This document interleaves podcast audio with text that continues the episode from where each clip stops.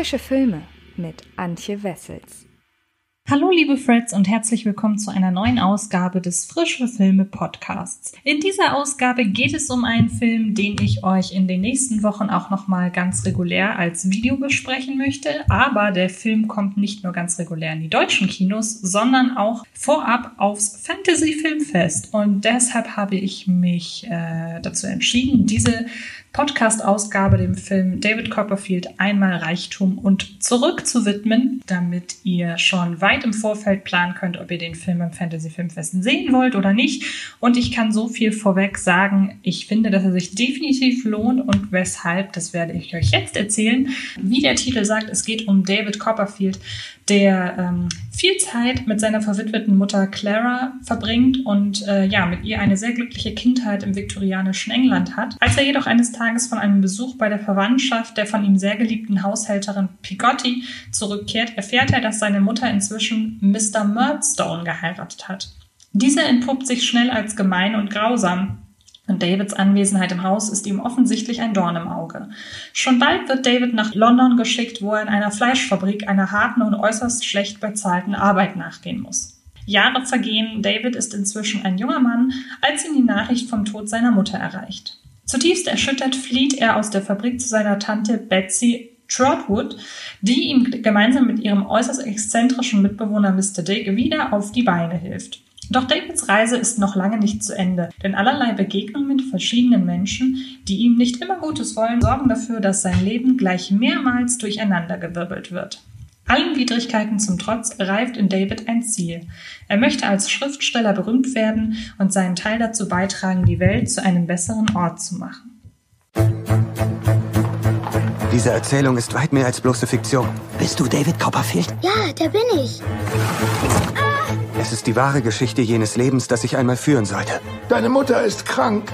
Wie krank genau? Ernsthaft krank. Bedrohlich krank. Sie ist tot.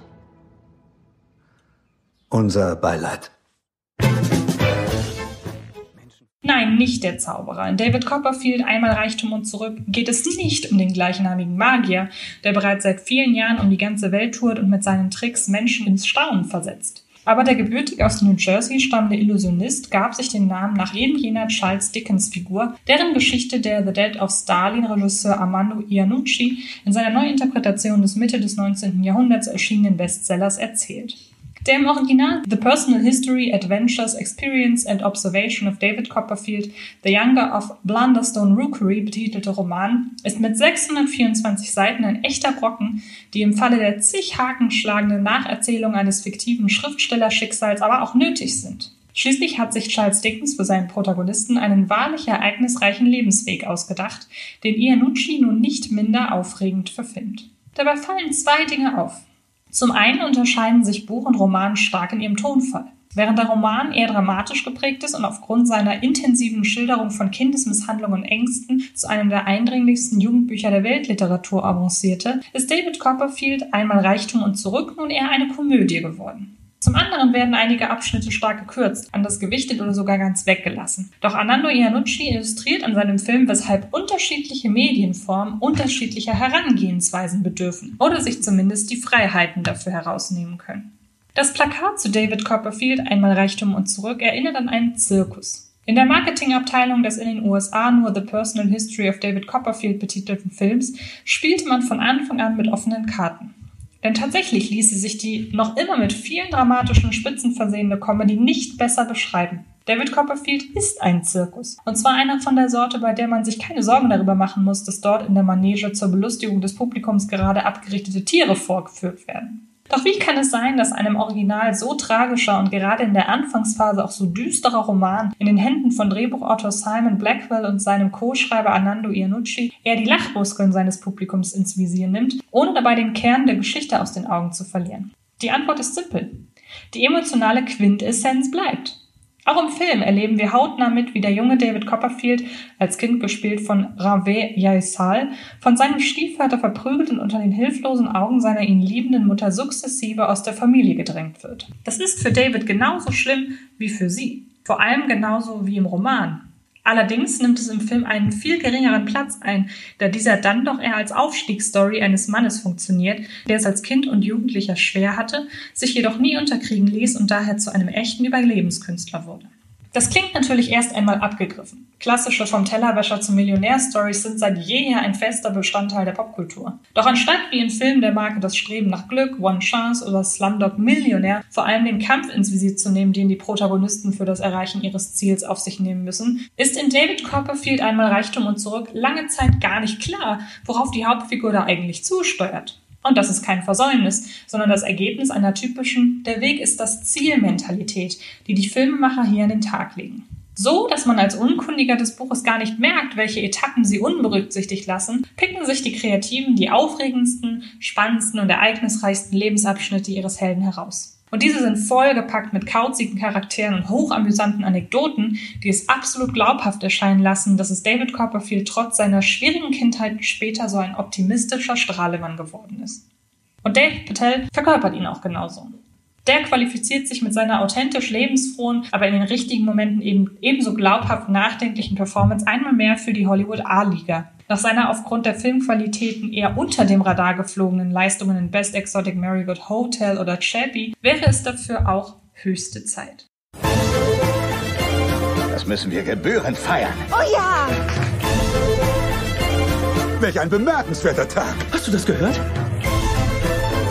Ich bin ein Wahnsinniger. Was für ein Abenteuer. Nicht den Kopf stoßen. Was machen Sie da? Medizin. Ich erwecke sie zum Das Leben. ist Salatdressing. Tatsächlich? Die Exzentrik und Verspieltheit in Charakterzeichnung und Erzählweise spiegeln sich vor allem in der Inszenierung wider. In einer Szene unterhält sich David mit einer jungen Afroamerikanerin über ihr Schicksal, das die Macher in Form einer Rückblende veranschaulichen wollen. Um von der einen Szene zur anderen überzublenden, nimmt der Hintergrund der Szene plötzlich die Gestalt eines großen Plakats an, das in der nächsten Sekunde vom Wind weggetragen wird. Derartige an Michel Gondry oder mehr noch Jean-Pierre Genet erinnernde Spielereien machen David Copperfield einmal Reichtum und zurück nicht bloß abwechslungsreich, sondern vor allem eines. Richtig spannend. Irgendwann vermutet man im, im wahrsten Sinne des Wortes hinter jeder Ecke ein neues inszenatorisches Kabinettstückchen. Und die Macher lösen dieses zu Beginn gegebene Versprechen nicht selten ein. David Copperfield macht ganz einfach einen unheimlichen Spaß. Nicht zuletzt, weil alle Beteiligten des namhaften Ensembles von Verwandlungskünstlerin Tilda Swinton über You, Dr. House Laurie bis hin zu Dr. Who Star Peter Capaldi einen Riesenspaß an ihrer Verkörperung der allesamt aufregenden Figuren haben.